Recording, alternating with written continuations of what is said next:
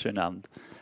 VR, Virtual Reality, ist ein weites Feld. Wir können da heute Abend auch gar nicht komplett drauf eingehen, aber wir können einen schönen Überblick kriegen über viele Aspekte in der Produktion für Inhalt, Hardware, Hintergrund oder eben diese Branche grundsätzlich, äh, was da einfach so alles reinspielt. Vielleicht kurz zu mir. Ich bin grundsätzlich ein neugierdegetriebener Mensch. Also es gibt auch verschiedene Menschen mit, die jetzt durch äh, Ehrgeiz sind, Ruhm oder Geld oder sonst was. Ich, mich treibt die Neugierde an. Und so hat es mich nach dem Abitur nach Tübingen ins Philosophie, Philosophie. Aber mein Vater vertauscht es auch immer noch. Philosophie- und Kunstgeschichte-Studium geschlagen, habe ich auch schön abgeschlossen. Und ist was, was ich absolut nicht bereue. Ja. Das ist eine Sache, die ich jedem empfehlen würde, wenn man die Zeit dazu hat oder wahnsinnig genug ist, ein paar Jahre seines Lebens äh, zu investieren. Aber ich kann natürlich auch seriös Business, äh, habe nach, nach dem Studium an der Filmakademie äh, eine kleine Firma gegründet. Ähm, ich entwickle Inhalte für VR-Brillen, ich berate Firmen, wie sie eine Strategie für diesen Markt anwenden. Äh, und wir forschen natürlich auch immer wieder an Hardware, wo geht es hin. Also wir bauen jedes Jahr neue Prototypen, um zu wissen, damit wir bei den Beratungen für die Firmen natürlich auch schon wissen, wo die nächsten Entwicklungen sind. Ähm, das Foto ist hauptsächlich, also jeden, der öffentlich behauptet, Philosophie und Kunstgeschichte studiert zu haben und etwas längere Haare hat, empfehle ich so ein Foto in der Hinterhand zu haben, um die Glaubwürdigkeit und ja, sonst äh, sind einfach die langen Haare, da hat man manchmal so Vorurteile. Ähm, genau. Wir fangen mal so ein bisschen an mit äh, den, dem, dem, Kontext, wie wir dieses Phänomen VR, das ja die letzten Jahre gerade irgendwie wieder äh, ziemlich groß geworden ist, wie wir das einschätzen können, wie, wie verorten wir das. Und äh, vielleicht jetzt äh, Zielpublikum, ich weiß nicht, also das, wir sind jetzt hier tief in den 90ern. Ähm, die Leute sagen immer, ist VR, das ist doch nur wieder ein Hype. Benny, das Ganze hatten wir doch in den 90ern, ja, und da ist auch alles gefloppt. Warum soll denn das diesmal anders sein? Und äh, auf die Frage, ähm, ist VR ein Hype, äh, sage ich definitiv, auf jeden Fall. Und zwar ein 2500 Jahre alter Hype. Ja? Das ist äh, etwas größer und es hält immer an. Und zwar ähm, ähm, Platos Höhlengleichnis. Also wir können heute Abend mehrfach, äh, kommen ein paar Inhalte. Wenn Sie äh, die Inhalte irgendwo erkennen oder zuordnen können, wenn Sie kurz in der Hand zeichnen, kann ich einschätzen, äh, wie tief ich auf was eingehen soll. Ähm, Platos Höhlengleichnis, sagen wir jetzt mal grob ja, 2500 Jahre her, äh, war der Gedanke äh, äh, von Platon, dass jemand, äh, der in eine Höhle auf den Boden gekettet ist und Richtung eine Wand schauen kann. Ja, und hinter ihm Menschen vorbeilaufen. Also da, ist, da ist ein Feuer ja, und diese Menschen laufen vorbei mit Silhouetten. Ja, ähm, woher, ja, woher soll er wissen, was der Ursprung der Schatten ist? Denn das, was er an der Wand sieht, wo er sich projiziert an die Wand, das ist für ihn, wenn er sein Leben lang nur diese Perspektive kennt, ja, das ist für ihn die Realität. Er denkt, das sind die Dinge, dabei sind sie nur die Schatten von Dingen. Ja. Und äh, damals, er hat das ganze Thema angefangen und seither läuft das. Ja, ähm, wir haben mittlerweile viel dazugelernt, aber es ist klar, es geht alles um, äh, äh, um Signalverarbeitung. Ja. Ähm, äh, in, in, in, der Wissenschaft, in der Kultur. Wir haben einfach gelernt, äh, alles, was reinkommt, ob es jetzt äh, Stimuli an der, an der Hand sind oder am Auge oder, äh, oder, oder, akustisch, das ist eigentlich alles, was unser Bewusstsein, unser Stream of Consciousness, der Bewusstseinsstrom, den wir als Realität wahrnehmen, das ist Signalverarbeitung. Ähm, das ist auch nicht schlimm. Ja? Das Ding ist nur, das ist natürlich äh, dann groß anfällig für Simulation ja? oder auch Zaubertricks. Ja? Ähm, ich hatte mal äh, einen Kollegen, der war professioneller Zauberer. Und der hat gemeint, ach, ich finde super, was du machst mit den Brillen. Das ist genau das Gleiche, was ich auch mache. Weil das Auge hat immer recht. Ja? Das Auge ist rein von, von unserer Gewohnheit so als äh, über, überlegener Sinn, der so ziemlich am meisten äh, Anteil von Realitätsdefinitionen nimmt. Ja? Äh, wenn er einen Zaubertrick vollführt und er schafft es, das Auge kurz auszutricksen mit einer Ablenkung oder irgendwas, dann wird der Rest des Hirnes nachziehen und sagen, ja, ja, das Auge hat schon recht, das wird schon stimmen. Ja. Ähm, genau, also ähm, dementsprechend gab es in der Geschichte immer wieder so Vorstellungen von wegen, naja, kann man in der Realität, also das ist jetzt die mechanische äh, Ente, ähm, äh, ist vielleicht, also wir sind jetzt irgendwo so äh, äh industrielle Revolution, liegt vielleicht hinter den Dingen eine Manipulation? Ja? Ist das vielleicht eine Maschine äh, in dem Wesen? Ja, zum Beispiel der Schachspielende Türke oder so. Ja? Da, da sind so Überschneidungen, wie sich das entwickelt hat. Äh, wir hatten ja damals noch keine Computer. Ähm, so, was wir hatten, war äh, das erste Immersionsmedium. Ja, das war schon ziemlich gut, weil äh, super mächtig ist die reine Information durch das Wort, die sehr vielfältig ist. Äh, da kann man alles Mögliche reinpacken und der komplette Rest macht das Hirn. Ja. Das heißt, äh, man bedient sich der, der, der, Rechenleistung und dem Vorstellungsvermögen des Hirnes. Das ist super. Ja. Ungeschlagen bis heute, also äh, hat er natürlich manche Schwächen. Ähm, genau. Dementsprechend kam dann irgendwann das Theater. Ja. Äh, simulieren wir schöne Dinge. Da kann man jetzt natürlich äh, Bühnenbau. Ja, also wenn ich auf, eine, auf einem Papier brauche ich zehn Seiten, um zu beschreiben, wie schön die Blumen sind. Ich zeige sie einfach und lasse den Mensch spielen. Hat schon einen Vorteil gegenüber dem Buch. Ja. Äh, hat natürlich auch gewisse Nachteile, äh, weil das muss alles live passieren. Ja. Und äh, da kamen wir dann einfach so im letzten Jahrhundert wunderbar zum nächsten Schritt, ja, zum Film. Und äh, der Film hat, ähm, was, die Illusion, die Immersion äh, und die Tricks angeht, wahnsinnige Vorteile. und zwar ähm, wenn das Kamerabild kurz stoppt, ja, kommt einer her, äh, tauscht die Person aus, ja, setzt dir was auf den Kopf, äh, Special Effects ja, vor 100 Jahren, äh, eine Puffwolke ja, und die Person ist verschwunden. Ja. Das sind einfach gewisse Tricks, die dir beim Film wunderbar äh, fähig waren. Wir haben praktisch die, äh, die Simulation dessen, was wir vorgaukeln können, äh, wunderbar entwickelt über unsere Kulturentwicklung. so. Ähm, gucken wir mal speziell die letzten 100 Jahre, weil da ist einfach viel Bildmaterial da und da ist auch äh, gute Entwicklung. Ähm, schon allein bei Metropolis. Ja, ähm, ähm, also grob umfasst, äh, da ist so ein bisschen die herrschende Klasse und die herrschende Klasse äh, hat diesen verrückten Wissenschaftler und der baut einen Roboter. Denn dieser Roboter, äh, den die Leute, der soll aussehen wie eine Frau, die erkennen nicht, dass das ein Roboter ist, ähm, der soll die, die, die, die, die Arbeiterklasse damit beschäftigen, dass die äh, eine Revolution starten zu Zwecken der, der Herrschen und so weiter. Auch hier war schon Simulation, also Roboter. Wir hatten noch keine Computer zu der Zeit. Das heißt, die einzige Simulation, die man damals kannte, war die Vorstellung, ja, Roboter-Simulation von, von Leben. Ja. Ähm, äh, großer Sprung, ja, äh, World on a Wire von 64. Ich glaube, das ist das Datum des Buches, nicht des Filmes, weil der Film ist, glaube ich, in den 70ern gewesen. Ähm, gab ein Remake in den 90ern. Äh, hier war schon wahnsinnig viel drin, weil äh, die Computer waren da. Man wusste ungefähr, was sie tun und man konnte mit, mit, mit der Science Fiction äh, auch mit den Computern arbeiten. Hier war es ähm, eine Agentur, eine Firma, die baut die perfekte Simulation, in die Menschen eintauchen können. Ja?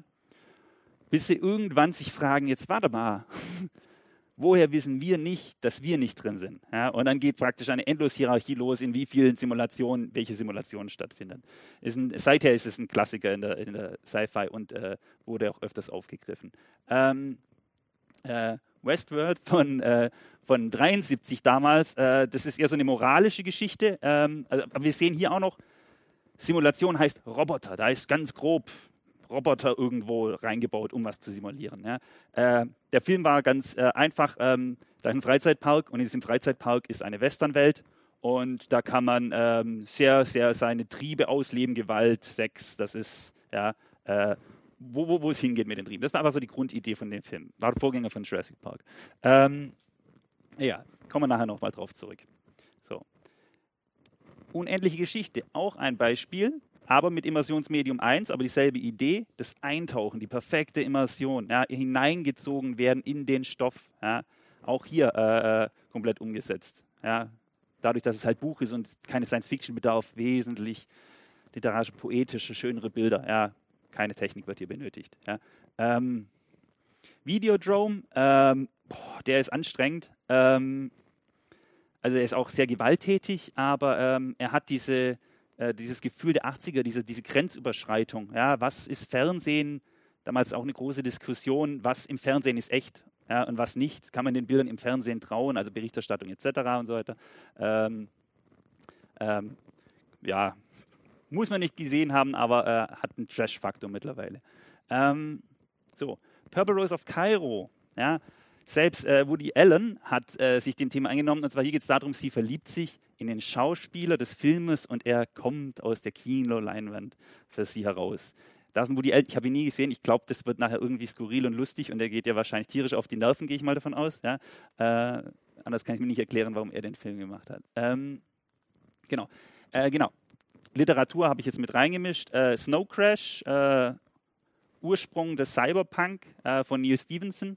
Ähm, hier äh, sind wir schon, schon äh, in den 90ern tief in, in, in, dem, was Science Fiction und Cyberpunk mit den, äh, äh, mit den Welten anfangen kann. Und zwar, ähm, alle Menschen in dieser Situation in der Zukunft sind längst irgendwo, äh, äh haben einen Zugang zu dieser Welt, in die sie eintauchen können, über den Computer. Und ähm, hier ist das Schöne, äh, er gibt den Ganzen einen Namen, das ist das äh, Metaversum. Ja, und das Metaversum wird einfach akzeptiert, das, da gelten andere Regeln wie hier, aber äh, es ist ein Paralleluniversum, in das jeder von uns eintauchen kann. Warum das Rauschen? Ja, und zwar, er hat ja auch äh, einen schönen Background, wo er darüber redet, dass Sprache auch einfach Code ist. Das ist Programmiersprache, das ist, äh, das ist ein schnell wechselnder Code, den wir gut benutzen können, aber theoretisch ist es ja nichts anderes, wenn, wenn, wenn jetzt jemand Worte formuliert und in ihr Gehirn sendet, was das dort anrichtet, ja, äh, ist genauso wie, wie Viren. Ja. Er hat schöne Theorien über den Ursprung der Religion, die einfach sagen, okay, wir haben Buchreligion und dann, äh, oder wie man, wie etwas, eine Information sich ausbreiten kann, Hirne manipulieren und dann weiterentwickeln, äh, war eine schöne Idee in der Geschichte. Ähm, aber sehr, sehr 90er Cyberpunk. Ähm, Rasenmähermann ähm, ähm, fällt der Name gerade nicht mehr ein, von dem James Bond-Darsteller, der war da dabei. Egal. Die Idee war hier, ähm, da ist der ähm, leicht geistig behinderte Nachbar des Protagonisten und der Protagonist baut diese VR-Maschinen ja, und er möchte vielleicht diesen Menschen zu seinem vollen Potenzial bringen. Weil wenn wir diesen, diese Schnittstelle haben, am, am Auge, direkt am Kopf, dann ist das ja vielleicht die Möglichkeit, äh, direkt am Hirn zu arbeiten, Gedanken zu manipulieren und den Menschen zu optimieren. Ja, wenn, wir, wenn wir den Hauptsinn des Menschen ansprechen, kann man da vielleicht mitarbeiten. Das war so ein bisschen der Hintergedanke von Rasenmähermann. Ähm, hat den jemand gesehen? Last Action Hero? Ja? Ähm, Arnold Schwarzenegger, kleiner Junge. Es ist eigentlich unendliche Geschichte nur mit Arnold Schwarzenegger und im Kino. Ähm, weil ähm, der kleine Junge steht so unbedingt auf seinen Arnold Schwarzenegger und er kriegt diese magische Karte, um diese Welt, diese Leinwand zu durchbrechen und in diese Welt einzutauchen von seinem Helden. Ja. Geht natürlich alles tierisch schief, aber viel explodiert. Ähm, genau. Äh, Otherland? Irgendwo? Nein? Ist ein, ein, ja, äh, ein, ein Riesenwälzer in vier Teilen. Also ich habe es nicht geschafft. Ähm, ähm, sagen wir so, den einzigen spannenden Part, den ich noch in Erinnerung habe, war hier zum Beispiel, also es geht auch um Simulationen, äh, virtuelle Welten, Simulationen und dann irgendwo gibt es so eine Stelle, da kommen die zu einem, zu einem Kaiser, ja, zu, zu einem Herrscher und fragen, wa, wa, wa, was ist das für ein Land? Ja, wo sind wir hier? Und er sagt, ähm, das hier ist meine Welt, das ist meine Simulation, die wollte ich unbedingt mal testen, weil in äh, in USA damals gab es ja, äh, in Amerika damals gab es ja keine Pferde. Die ist ja erst äh, mit den Europäern rübergekommen. Die hatten damals keine Pferde. Und dieser reiche Millionär, der genug Geld hatte, wollte sich eine Simulation erschaffen, in der er einmal durchsimulieren wollte, wie wäre die Geschichte verlaufen, wenn es in Amerika Pferde gegeben hätte. Ja? Also schon einmal einfach das Verständnis von Simulation und Zweckmäßigkeit von Simulation und wie schön das ist, was man da rausfinden kann, wenn man Dinge auf hohem Level simuliert, ist wunderbar geschrieben. Ähm, das Foto ist äh, Ted Williams, der Autor, ähm, wie er damals 2012 einen Prototyp, den ich zum Diplom gebaut habe, den testet. Und äh, ja, ich hoffe mal, der kommt dieses Jahr wieder vorbei, der Ted. Ähm, so, selbst die Truman Show, ja, wir sind immer noch in den 90ern, die Truman Show, äh, dieses Bild äh, des Menschen, der die Grenze seiner, seiner Welt geht ja, äh, und irgendwo an eine Wand stößt, auch da äh, stark thematisiert. Es ging um äh, Ende der 90er Reality TV ja, und der arme Junge war Star in einer Reality Show sein Leben lang und wusste es nicht. Ja. Also einfach was, wenn ein Mensch vielleicht irgendwo in etwas gefangen ist, das er gar nicht sieht. Ja? Unsichtbares Gefängnis. Also auch hier. Ähm, dann natürlich klar, äh, äh Ende der 90er Matrix hat groß eingeschlagen, ist auch wahrscheinlich, würde ich mal sagen, hauptverantwortlich, dass ich Philosophie studiert habe. Ähm, hat einfach äh, starken Eindruck hinterlassen. Ähm, und dann machen wir aber einen großen Sprung zu Avatar. Ähm, Avatar gleich auf mehreren Ebenen. Ja?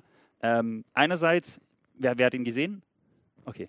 Ähm, hier ist es ja so, da flüchtet jemand von der Erde auf einen anderen Planeten, um dort sich in eine Maschine zu legen und in einem anderen Wesen aufzutauchen, in einem Roboter, ja, der da so gebaut wurde. Ja. Das ist auf mehreren Ebenen Simulation eintauchen. Und warum Avatar besonders spannend ist, wir sehen in dem ganzen Prozess seit den letzten 100 Jahren von Millier, auch die Produktion von Filmen geht immer mehr in, die, in den Simulationsraum, in den nicht realistischen Raum. Da ist ja nichts mehr echt, die stehen ja nur noch in grünen, grünen Sets rum, ja, weil einfach äh, die Simulationen für uns mittlerweile heutzutage viel besser zu beherrschen sind. Ja, an einem Filmset zu sagen, oh, da muss man noch Licht verändern und so weiter. Äh, also an der Filmakademie ganz klassisch immer Spruch, oh je, das sieht alles schrecklich aus, was machen wir? Das kommt in der Postproduktion. Das ist immer der Spruch, das macht man alles nach der Postproduktion. Aber da steht jemand, wird alles im Nachhinein am Computer gemacht, weil da hat man mehr Macht in dieser in Welten zu erschaffen. Ja. Deshalb Avatar als Beispiel. Ähm, genau. Nochmal Literatur. Ready Player One wird gerade verfilmt von Steven Spielberg, äh, kommt dieses Jahr raus, äh, relativ neu. Das ist ähm, eine Zukunft, in der Menschen anscheinend, also es ist ziemlich nah an unserer Welt, wie wir gerade anfangen mit VR, die ganzen Kids, die jetzt zocken und dann ist es irgendwo 2020, 2030 rum. Und die, die feiern einfach nur alle die 80er. Und irgendwie geht man anscheinend in der Zukunft nur in, diesen, in diese virtuelle Welt, um dort Videospiele aus den 80ern zu spielen. Ja, ähm, bin aber gespannt, wie die, äh, wie die Verfilmung wird. Ja, ähm, weil dadurch, dass sie sehr nah an heute dran sind, ja, bin ich mal gespannt, ob sie diesen Sprung schaffen, in vorherzusehen. Also, ähm, wo man in 50 Jahren ist, ist einfacher wie vorherzusehen, wo wir in fünf Jahren sind. Weil in 50 Jahren, ja, okay, da kann man schon gröber rechnen, aber die, die, die einzelnen Schritte dahin, das ist ja das Schwierige. Deshalb werden die Leute da draußen in, in, in uh, Silicon Valley auch so gut bezahlt, ja, weil die wirklich gucken müssen, nicht irgendwo äh, Science Fiction, sondern wie kriegen wir es dahin in vernünftigen Schritten. Ähm, genau. Nochmal Westworld. Ja, und zwar, ähm, wir sehen, selbe Story, aber äh, äh eben 30, 40 Jahre später. Ja, wir sehen einfach, wie äh, die Vorstellung von Simulation sich verändert hat durch das, was wir noch über Technik äh, wissen. Ja, äh, während das damals grobe Roboter waren, die sich so ein bisschen bewegt haben, haben wir jetzt komplett 3D-gedruckte Menschen mit äh, Silikonkörpern und äh, mechanischen Armen, die auf einem ganz anderen Level sind, weil einfach die, die, die Vorstellung. Aber selbst hier große Ironie, im Jahr 2017 sich Westworld vorzustellen als Freizeitpark, in dem Roboter rumlaufen, ist eigentlich schon ähm, äh, ein falsch antiquierter Gedanke. Denn wenn eigentlich im Jahr 2017 jemand sich einen Freizeitpark vorstellt, in dem alles möglich ist, dann ist der eigentlich im virtuellen Raum. Weil im virtuellen Raum hat man mehr Macht, ist äh, fähiger, Dinge zu simulieren, als der ganze Aufwand mit den Robotern. Ja? Das ist super aufwendig. Aber deshalb hat es ja ein schönes Gefühl. So, ähm, was merken wir durch 100 Jahre Kultur?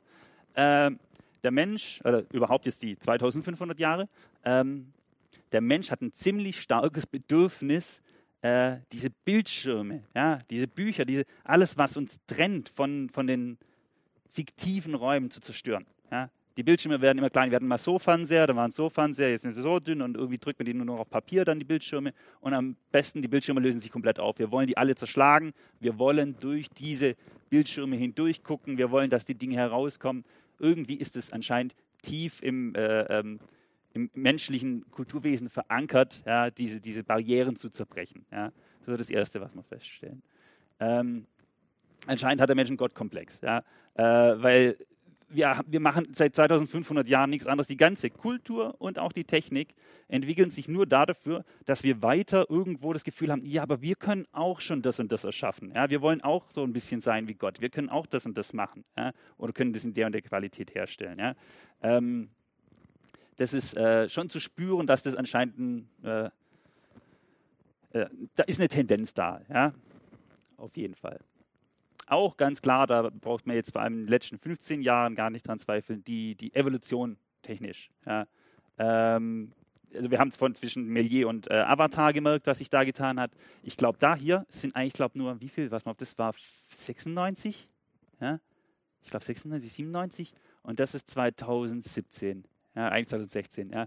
Also diese grafische Entwicklung, allein in Realismusdarstellung, ja, es ist eigentlich das äh, Äquivalent zu ihrem Smartphone in der Zeit. Ja? Also hier Klotz, ja, und da jetzt, äh, was sie auch immer gerade haben. Ja. Ähm, diese Entwicklung, ja, muss man sich einfach klar machen. Also die, wir haben diese Elemente, äh, äh, Bildschirm zerstören, Cloud-Komplex äh, und technische Entwicklung sind alle da.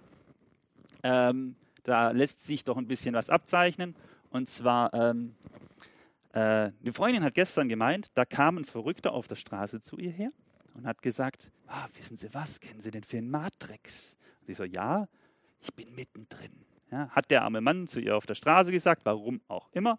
Ähm, aber da man da ja vielleicht ein gewisses Vorurteil hat gegen Verrückte, die einen auf der Straße ansprechen, haben wir hier ein Musterbeispiel. Der Elon Musk, ja, ähm, äh, bekannt unter anderem dafür, dass er uns die Industrie gut zerstören wird. Äh, also baut Elektroautos, ja, will Elektromobilität verändern, äh, will auf den Mars fliegen, baut äh, Raketen zum Mars. Einfach so ein bisschen der, der, der coolste Typ, ja, den, es in den USA gerade so gibt im Unternehmertum. Ja.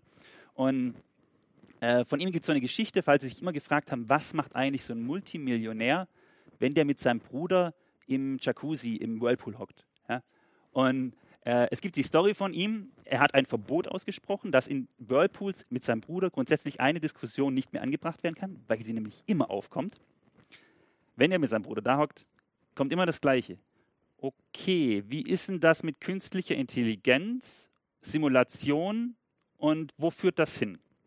Und seiner Überzeugung nach, ja, genauso wie einige äh, Wissenschaftler, ähm, ist die Chance, dass wir in der Realität leben, 1 zu eine Million ich weiß nicht, ob ihn das groß moralisch verändert oder sonst was, aber grundsätzlich rein von, von, von, von der Datenlage denkt er sich das so, wenn irgendwo im Universum jemand perfekte Simulation irgendwann möglich ist zu bauen, und wir sind ja jetzt in 20 Jahren schon weit gekommen, ja, ähm, wenn irgendwo im Universum jemand möglich ist, Simulationen zu bauen, dann übersteigt ja, wahrscheinlich die Person, die in Simulationen leben, recht schnell die Zahl der Personen, die nicht in Simulation leben. Ja, gehen wir davon aus, wir haben da so Serverräume, hier läuft Simulation da, ja, und dann gibt es da tausend Simulationen, eine für Amerika ohne äh, Pferde und so weiter. Keine Ahnung, warum die das machen, aber man könnte es. Ja. Äh, und anscheinend sind unsere Triebe da, die sich dahin entwickeln.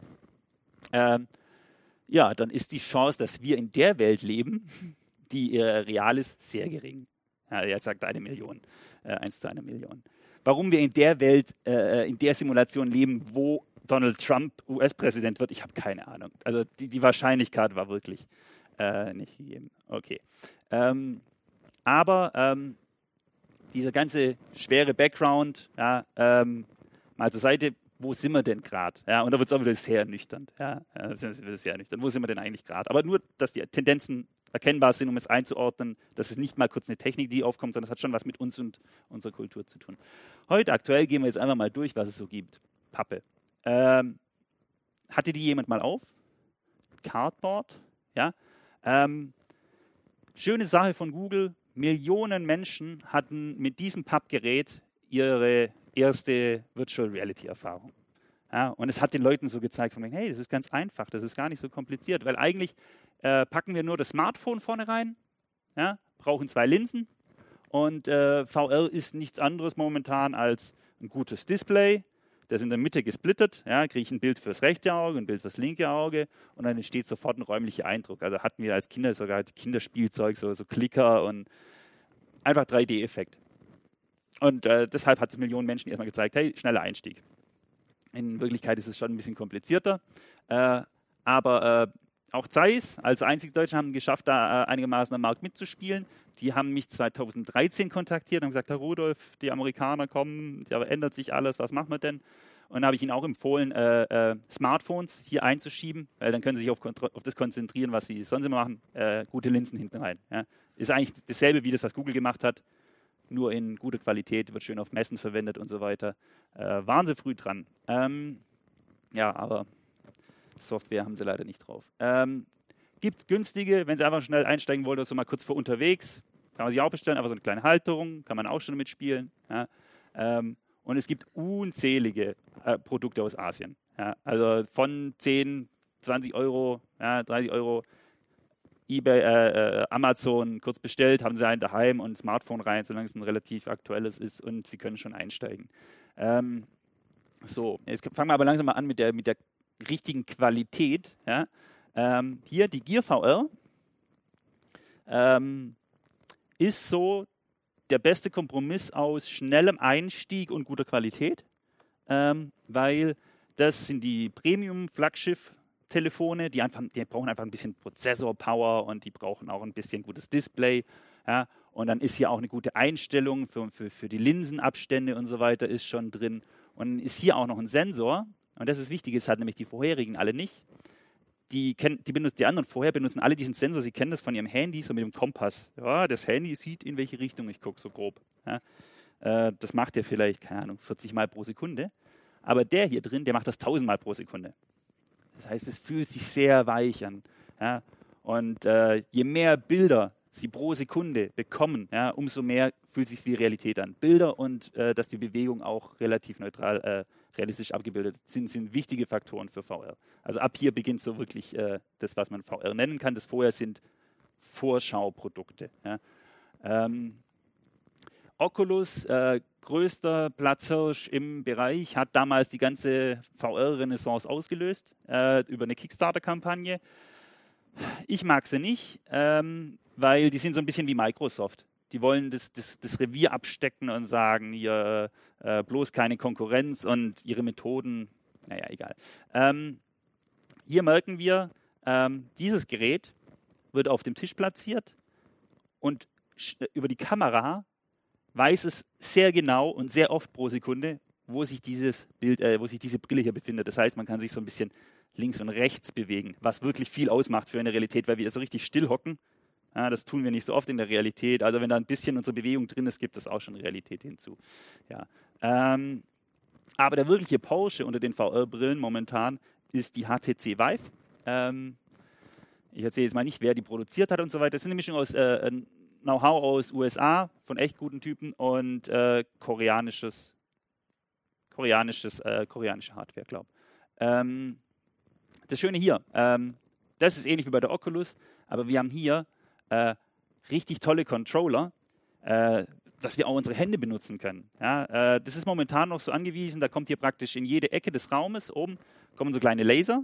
Ist noch ein grob Aufbau momentan. Ja, und die, diese Laser, die rotieren Signal pro Sekunde, hauen die Laser in den Raum und werden an diesen kleinen Punkten hier aufgenommen, ja, sodass der Controller wirklich wahnsinnig schnell sich verorten kann im Raum, in jede Richtung relativ stabil und wenn man dann die Brille aufzieht ja, und seine Hände vor, diese Controller vor einem schweben sieht, ja, und, ja, und es ist herrlich. Also, falls Sie mal die Chance haben, irgendwo auf einer Messe, äh, ziehen Sie die Brille auf. Viele Leute haben ein bisschen Scheu und sagen, ist ja vielleicht peinlich, vielleicht sehe ich da ja ein bisschen dumm aus. Ist egal, das ist es wert. Ähm, leider momentan ziemlich am Floppen, ähm, der, so ein Linux-Ansatz ähm, äh, von einem komplett offenen System wo man die Hardware austauschen kann. Also man praktisch modular jedes Mal, wenn man sagt, ach, jetzt ist es aber wieder veraltet, weil es wird genau dasselbe sein mit den Smartphones, wir werden jedes Jahr eine neue brauchen. Ja, dann sagt man, okay, wir tauschen jetzt nur das Display aus oder nur den Prozessor oder die. Ja. Ist, funktioniert momentan leider aber nicht am Markt. Ähm, größter, ähm, größter Erfolg bisher am Markt ist die PlayStation. Das sind diese Videokonsolen, die alle Kids äh, in ihren Zimmern stehen haben. Weil das Schöne ist, da war der komplette Rechner, der war schon in den Wohnzimmern, ja, in den Kinderzimmern. Und man musste nur für 300 Euro, immer noch satt, aber musste nur noch Dis äh, das Display dazu kaufen und es funktioniert. Ja. Wenn Sie jetzt eine Brille kaufen und die daheim an Ihrem Rechner anschließen wollen, tut wahrscheinlich nicht, weil das müssen schon gute Rechner sein, die ordentlich Kraft haben. Und das Gute war, die PlayStation konnte das und äh, nur noch Zusatzkauf. Und ich glaube, sind sie bei zweieinhalb Millionen also wer nachher die genauen Zahlen will, Verkaufszahlen und so weiter, habe ich hier auf dem Handy, äh, wie groß der Markt ist. Ja. Äh, also das ist momentan das, wo wahrscheinlich die, die junge Generation am schnellsten den Zugang findet.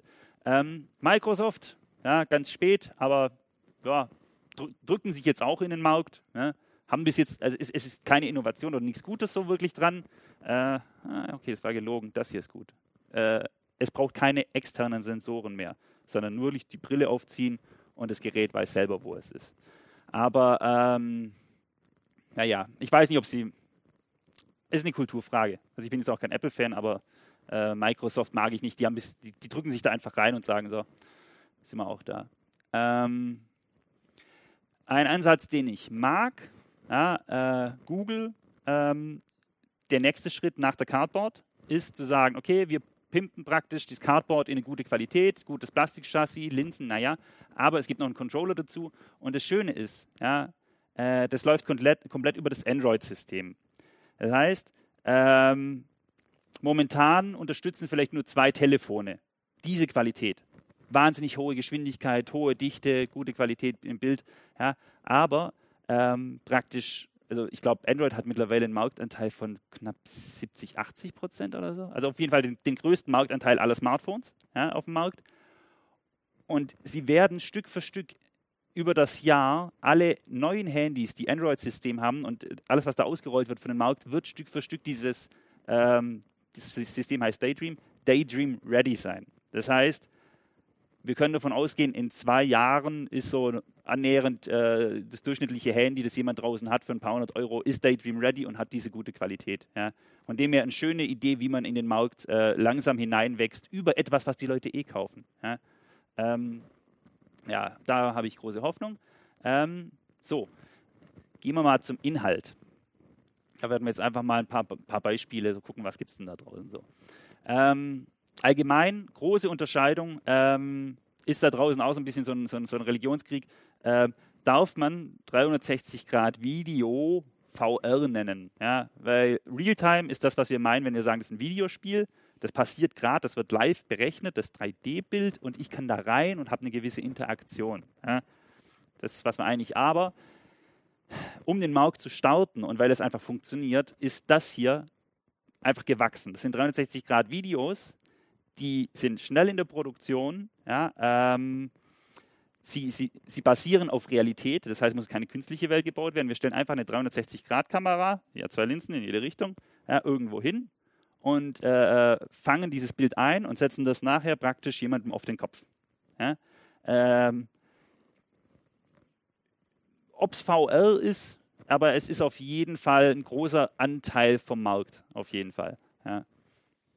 So, ähm, hier, äh, hier sehen Sie einmal so ein Bild, was passiert, wenn eine 360-Grad-Kamera, ja, das ist einmal ein Rundumblick. Sie sehen hier, da kommt der Kopf von der Frau gerade noch raus. Ja.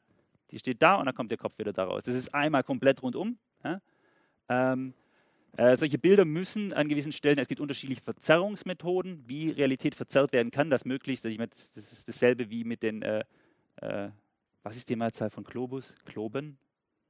Naja, also die Menschen, die versuchen Karten herzustellen und Kartenmaterial der Welt, die haben dasselbe Problem. Wie verzerre ich, äh, dass nachher alles noch richtig dargestellt wird? Und hier wird einfach da oben verzerrt und unten, weil da gucken die Menschen am wenigsten hin. Ja? Und der mittlere Bereich, wo ich im ehesten gucke, der, der kriegt viel Detailgrad. Ja?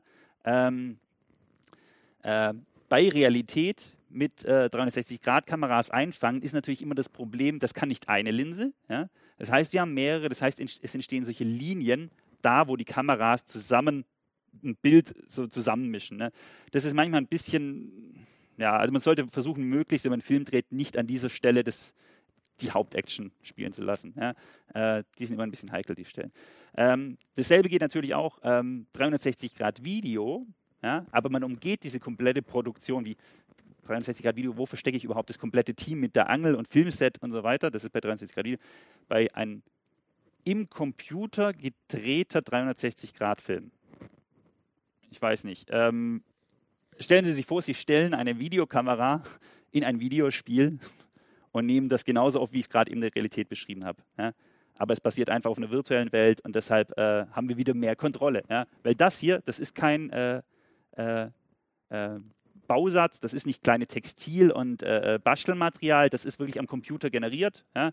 Und man kann einfach im Computer wunderbar, ja, hat man einfach mehr Macht. Ja, also diese Filme gibt es auch noch. Reale 360-Grad-Videos und computergenerierte 360-Grad-Videos. So. Ähm, so, erstes Beispiel Help. Äh, erste große Produktion, sehr viel, ja, verhältnismäßig Budget. Ähm, haben gesagt, okay, wir drehen, wie ein Alien auf die Erde fällt und dann Menschen verfolgt in der U-Bahn. Ähm, super Geschichte, nur ähm, das Problem ist, die haben festgestellt, ja, ähm, äh, das, das, Hauptproblem von Hollywood, ja, momentan bei 360-Grad-Film, eine Geschichte zu erzählen, in den Konventionen, die man kennt von Geschichten erzählen. Ja, und das ist relativ genauso, wie jeder andere Film auch abläuft kriegt ein Problem bei 360 Grad. Und zwar äh, der Cut zwischen dem Moment und dem nächsten Moment und vor allem dem Frame, der bestimmt, was ich in dem Moment sehe. Denn der Frame ist der Moment, wo, wo, wo die Gehirnkontrolle vom Regisseur in den Kopf des Zuschauers geht und sagt, ich weiß genau, was du jetzt denken sollst. Ja? Und äh, das geht nicht mehr. Ja? Das ist tierisch äh, problematisch. Also hier das Monster, ich, äh, ich gucke den Film und das Monster kommt hinter einem und frisst so die U-Bahn auf. Ja? So Stück für Stück. Und äh, ich gucke zu dem Monster und ich denke, ja, das sieht schon gefährlich aus und gucke weiterhin. Ja, es kommt, es kommt, ja, es kommt. Ja. Aber in einem echten Film ja, wäre das so geschnitten gewesen, anderthalb Sekunden Hektik, da ist das Monster. Dann die Türklinke zum nächsten Raum, wieder das Monster. Ja. Aber hier, ich gucke zu dem Monster, da drüben, da versucht jemand die Tür aufzukriegen, oh, der ist vielleicht in Hektik, aber die, die, dieses, ganze, dieses, dieses ganze Emotionale, das bei uns in den Kopf gesetzt wird durch den Frame und den Cut, ist einfach rausgefallen. Von dem her, ich fand den Film nicht gut. Ist ein Riesenproblem für ganz Hollywood, äh, denn sonst hätten sie einfach so viel mitdrehen können. Wie immer, ja, wir haben ein Filmset, komm, stell eine 360-Grad-Kamera hin. Nee, wir müssen komplett umdenken. Der Film wird komplett anders produzi produziert in, auf inhaltlicher Ebene. Film muss anders verstanden werden. Ja. Ähm, äh, wir haben einmal hier ein Experiment gemacht, auch hier mit Tobi Wengert äh, oben vom Haus. Das war für, ähm, für die Dragon Days, für das Fantastic Festival. Da haben wir einmal gesagt, äh, VR für Teetrinker äh, im Sinne von, äh, die Leute ziehen die Brille auf und sie wissen um komplett rum, um sie läuft ein Film. Und dann fangen die an rumzugucken. Ich will nichts verpassen. Überall Action, überall Action, ich will nichts verpassen. Und wir haben gesagt, nee. Wir setzen ganz klar einfach nur diesen Ork dahin, ja, ans Lagerfeuer, und der erzählt einem eine Geschichte aus einem Buch. Der Unterschied zu diesem Film, den Sie gerade gesehen haben, ist, das hier ist ein Moment, ja, ein Realitätsmoment, also den versucht was zu erzeugen, was viel mehr mit Realität zu tun hat. Ein Moment, den wir genießen. Das andere erzählt eine Geschichte in, in Hollywood, aber wie oft am Tag, ja, Sie, wann haben Sie gerade eben das letzte Mal nach hinter sich geguckt? Ja, so was machen wir in der Realität nicht. Selbst beim Autofahren Schulterblick ist ja Katastrophe, das macht man nicht. Ja? Also weil, weil das Ding ist, ist, ist ja, im Nacken und überhaupt gucken. Ja, und es, dann kommen die mit dem Medium 360-Grad-Film, aber die Leute wollen ja eigentlich, das, das, das lenkt ab. Dieses viele Gucken lenkt halt ab. Ja, weil in der Realität, wenn wir einen Moment genießen, gucken wir nicht rum wie blöd, sondern wir konzentrieren uns auf einen, einen, guten, starken Moment in der Realität und genießen den. Ja, und das ist halt so ein bisschen ein Problem. Deshalb haben wir das mal so probiert. Ja, geht auch noch weiter, das Experiment. Ähm, äh, erster VL-Film, der einen Oscar gewonnen hat. Ja? Henry, total süße Geschichte. Der kleine Igel hat keine Freunde, äh, hat aber Geburtstag und äh, äh, ich glaube, dann kommen es kommen ganz viele Ballonfreunde und er will sie drücken und das ist nicht gut. Und äh, ist auf jeden Fall super süß, dieser Igel, wie der vor allem sich freut und traurig ist und äh, herrliche Geschichte. Äh, Gag, das ist kein Film. Das ist ein komplett live berechnet. Also jedes Licht, das Sie hier sehen, das hier reflektiert, wird live berechnet. Das ist, ist nicht so, dass ich in eine Filmdatei gehen kann und sagen, das ist der Film, sondern es ist ein linear ablaufendes Videospiel in Echtzeit. Ein bisschen blöd zu erklären, aber man muss einfach hier verstehen, die Begriffe von was ist ein Film, was ist ein Videospiel, was heißt äh, äh, linear, weil er weiß, wo ich meinen Kopf habe. Er guckt schon zu einem her. Ja? Aber sonst ist der Film nicht interaktiv, da passiert nichts. Ja? Also auch hier ganz stark äh, mit, dem, mit dem Medium spielen und das Medium neu definieren und verstehen. Ähm, genau. Jemand, der es ganz einfach äh, brutal versucht hat, äh, die Band Muse, äh, so ein bisschen äh, rockig. Ähm, die haben sich gedacht, oh, VR, machen wir ein Musikvideo. Ja?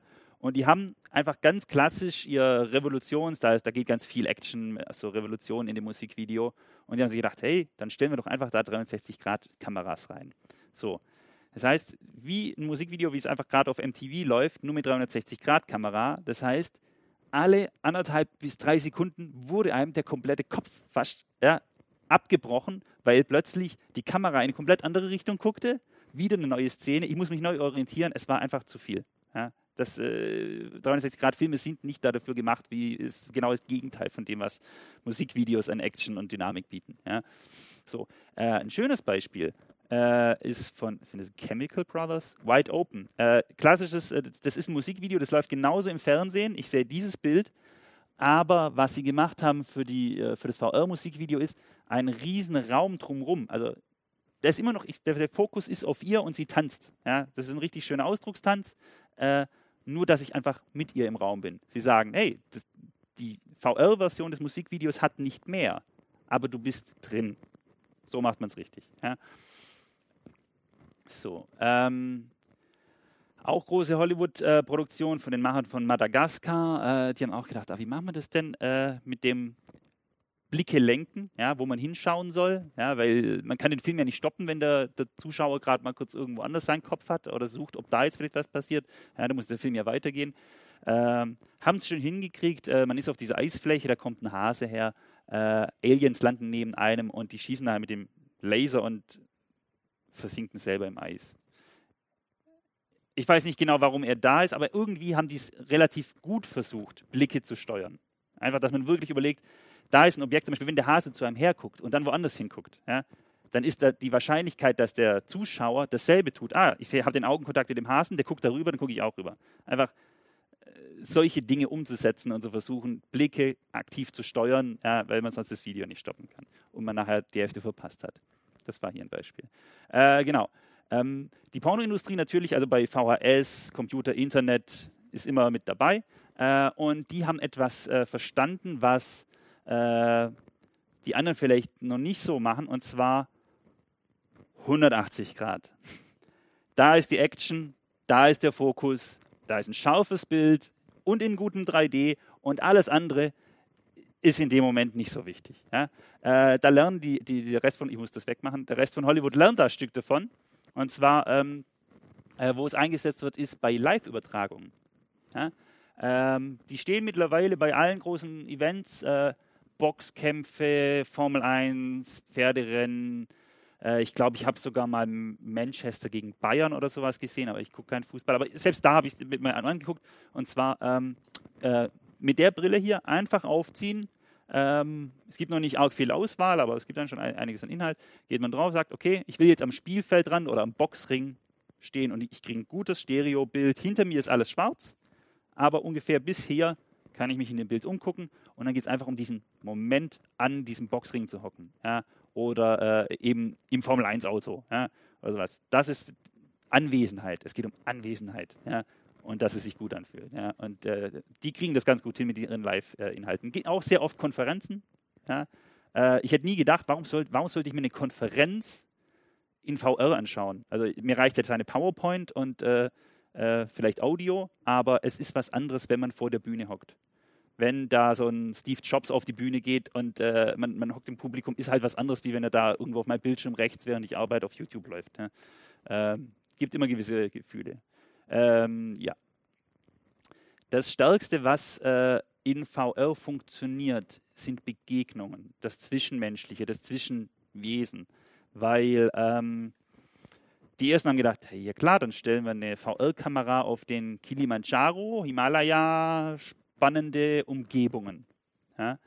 Ähm, hat aber nicht ganz so gut funktioniert, weil äh, eine Umgebung, eine, eine, ein Naturbild ist zwar vom Klischee her ein Ort, wo man sein will, aber das Stärkste, was einem emotional passieren kann, ist, dass einem jemand begegnet. Ja? Ähm, also wenn ich jetzt schon irgendwo äh, äh, auf dem Himalaya stehe, dann soll da schon wenigstens so ein, so ein Eingeborener äh, oder äh, irgendein Stamm von dort, äh, gibt es auch eine schöne Szene, äh, Suppe kochen, ja? was die da so alles reinhauen. Das ist, das ist herrlich, diese, dieser Moment zwischen ähm, den Charakteren, vor allem wenn sie eine gewisse Nähe aufbauen ja, äh, oder eine Beziehung zu einem kriegen. Hier in dem Fall Elefanten. Ah, die Landschaft, nichts, ja, schön, okay, also die war es nicht, sondern es war einfach nur, du stehst auf einer Wiese und eine Herde von Elefanten läuft vorbei und einer von den Elefanten so, was ist denn das da für eine 360-Grad-Kamera, ja, und kommt so mit dem Rüssel her und und dieses Gefühl, diesem Elefanten zu begegnen und dass er auf einen reagiert oder beziehungsweise dass er irgendwie mit einem interagiert, das ist das Spannende. Ja? Nicht äh, die Umgebung. So. Ähm, genau. Intensive Augen, das ist, das ist äh, in, in, der Realität macht man das nicht so oft. Ja? Äh, aber wenn einem jemand in die Augen schaut, das kann man an einem Computerbildschirm nicht. Ja? Also wenn ich mir einen Bildschirm anschaue und da guckt einer, guckt halt einer in die Kamera, dann guckt er in die Kamera. Ja? Aber wenn ich eine VR-Brille auf habe, dann guckt der mich an. Dann guckt der einen sehr tief an. Und das ist äh, etwas, was auf jeden Fall ein Alleinstellungsmerkmal von VR ist, was vorher nicht da war. Ja. Das ist Dschungelbuch. Ja, äh, Gibt es eine kleine, gibt's einen kleinen netten Film. Ähm, so, äh, was ist denn nicht so toll, äh, wenn einem ein Monster äh, anschaut? Ähm, Dark Days äh, ist so ein Horrorspiel. Ja, Horror ist ein, äh, äh, die Jahrmarktattraktion vor 100 Jahren, die das Kino entwickelt haben. Das war auch immer Grusel, Horror und so weiter, weil das ist einfach, da sind wir so ein bisschen drauf ja, stehen wir halt ein bisschen drauf. Man will sie ja mal gruseln und so weiter. Deshalb dementsprechend auch in diesem Medium Horrorinhalte sehr stark vorne bis jetzt. Ähm, wenn dieses Wesen einen verfolgt ja, und man muss gerade versuchen, irgendwie so ein, so ein, Rätsel zu lösen und plötzlich hört man, dass da irgendwo hinter einem äh, so, so, so, ein Monster ist und man schaut hin und oh Gott. Also wo ich das erste Mal gespielt habe, ich habe die Brille abgerissen, in dem Moment, wo ich es gesehen habe und habe eine Stunde lang mich nicht getraut, diese Brille wieder aufzusetzen. Es gibt Menschen, die sind weniger sensibel, aber ich bin da sensibel und äh, ich muss mich wirklich zwingen, weiterzuspielen. Ich weiß nicht, warum ich das tue, aber vielleicht bin ich einfach so neugierig. Ja, ähm, genau. Portationen, das ist ein Begriff aus, ähm, ähm, also wie übersetze ich, wenn ich ein Videospiel habe, ja, und ich habe dieses Videospiel auf einer Videospielkonsole mit Controller und ich muss das jetzt plötzlich auf ein Handy kriegen. Ja, jetzt, jetzt, hat er gar keinen Control, jetzt muss er plötzlich mit Touch. Ja? Und das war schon immer problematisch. Wie übersetze ich ein Videospiel von der einen Konsole auf ein anderes Gerät mit anderen Inputgeräten? Ja? Äh, das war bisher schon immer problematisch, bei VR eine Katastrophe. Ja? Äh, es ist super schwierig, ähm, weil die Bedingungen des Mediums, die Regelwerke, wie die Leute reagieren auf Inhalte, äh, ähm, so anders ist, dass es schwierig ist, einen Inhalt, nennen Sie mal Ihr Videospiel, GTA, Skyrim, was auch immer Sie spielen, ja, oder sagen wir so, Landschaftssimulator funktioniert gut, ja, aber äh, der Rest ist wahrscheinlich schwierig. Hier äh, eins, das hat sehr gut funktioniert, äh, weil es eine lineare Bewegung nach vorne ist, die ganze Zeit. Es entsteht keine Übelkeit und äh, äh, Atmosphäre war schön. Einfach nur, dass Sie daran denken, nicht einfach, also als Zeiss damals 2013 herkam zu mir, haben sie gesagt, Herr Rudolf, wir haben eine Methode gefunden, wie man jedes Videospiel in der VR-Brille spielen kann. Ich dachte, wie, wie, soll ich denn Command Conquer, ich weiß jetzt nicht, was ich für Beispiele nennen soll, die Sie kennen, aber es geht nicht. Man kann nicht einfach jedes Videospiel sagen, ich spiele das jetzt mit der Brille. Das verursacht sehr viele Probleme. Ähm, genau. Aber genau, da sind wir nämlich bei dem Punkt. Ähm, was die meisten Menschen in VR zum ersten Mal gespielt haben die letzten Jahre, waren immer diese Achterbahn. Ja.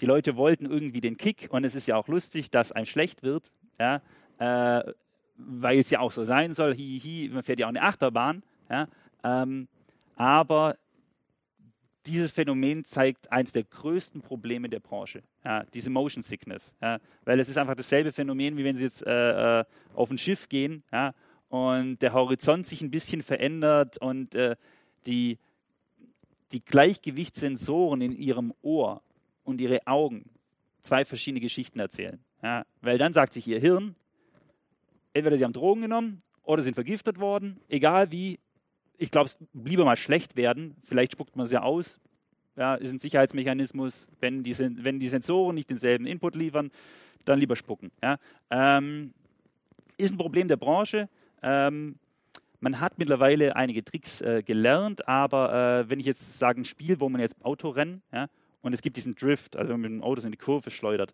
ja, das, ist, das geht gar nicht. Das, äh, die Augen sagen einem, man driftet und das Innenohr sagt nein und dann anderthalb Sekunden und es ist, also manche Menschen sind weniger sensibel, aber bei mir sind anderthalb Sekunden, sind die Nerven durch, wenn das nicht zusammengeht. Ähm, genau. Ein Genre, das speziell für VR-Brillen entwickelt wurde, ist das Nier nah VR. Ja. Das sind Spiele, die einfach komplett, also wir gehen jetzt einfach von Handsteuerung aus, diese HTC Vive, die Sie vorhin gesehen haben, mit Handsteuerung. Und das komplette Spiel besteht einfach nur darin, dass um einen rum viele lustige Dinge sind, mit denen man interagieren kann. Das, äh, äh, es gibt den Küchensimulator, es gibt den Shop-Simulator, es gibt den Autoreparatursimulator. Ja. Denn in all diesen Spielen stehe ich genau da, wo ich bin. Und ich mache nichts anderes, als Dinge miteinander zu kombinieren. Ach, man haut mal hier äh, äh, den Hotdog in die Mikrowelle, nein, gleich die ganze Fanta, ja, und äh, legt den, den, den Tacker in den Kopierer und dann kommen mehrere Tacker unten raus, denn in VR geht das, ja, und äh, das sind tolle Spiele, die sind genau für VR gemacht, ja, das ist super. Ähm, Ähm, hier einfach mal als Beispiel, was natürlich in VR immer geht, ist, dass die Hardware oder die Software weiß immer, wo sie hinschauen. Nicht, wo die Pupillen hinschauen, so weit sind wir gerade noch nicht, kommt aber in der nächsten Generation, aber äh, wo man hinschaut mit dem Nacken, ist natürlich immer gesteuert. Oft steuert man auch Menüs darüber, wo man das Zentrum des Bildes ist und so weiter. Dadurch lassen sich natürlich auch wunderbare Spielemechaniken äh, entwickeln. Also hier musste man praktisch durch Gedankenkraft, indem man so macht, und dann so, ein, so einen Ball durch gewisse Rohre äh, steuern. Ja, ähm, äh, ja, also ist aber beschränkt. Also Controller ist immer besser, wenn man da, wenn sich das entwickelt. Ähm, hier jetzt zu den Tricks bezüglich äh, Motion Sickness. Ähm, Eagle Flight ist äh, äh, eines der ersten etwas aufwendigeren Spiele für die PlayStation. Äh, und hätten Sie mich noch vor ein paar Jahren gefragt, ob man Flugsimulatoren, also Vögelfliegen simulieren kann, ich hätte abgeraten, weil ich bin damals 2014, 2014 bin ich einen Drachen geflogen. Ne? Und mir ist in zwei Sekunden schlecht geworden, weil das Steuern des Drachen in die eine Richtung, dann aber sein, die Kopfdrehung, ja, wenn das, es hat nicht zusammengepasst und mir war sofort schlecht. Hier kriegen die das wunderbar hin. Ja. Erstens, man fliegt dahin, wo man schaut.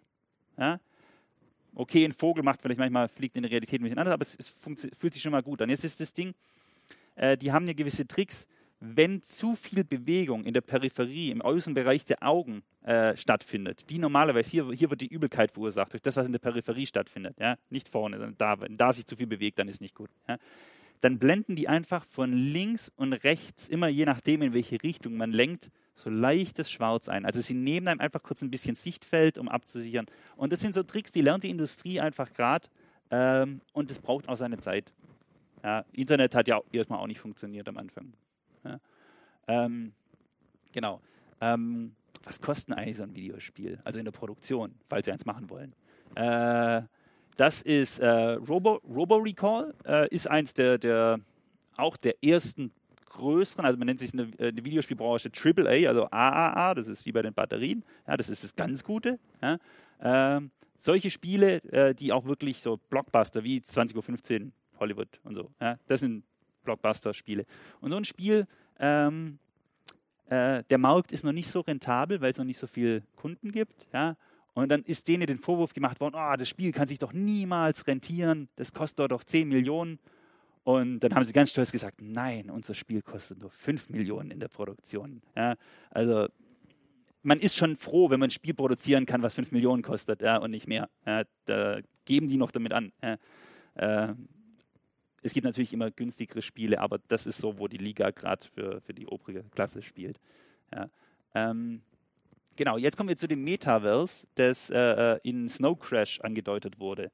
Denn ähm, was passiert, wenn ich nicht allein in den virtuellen Raum gehe?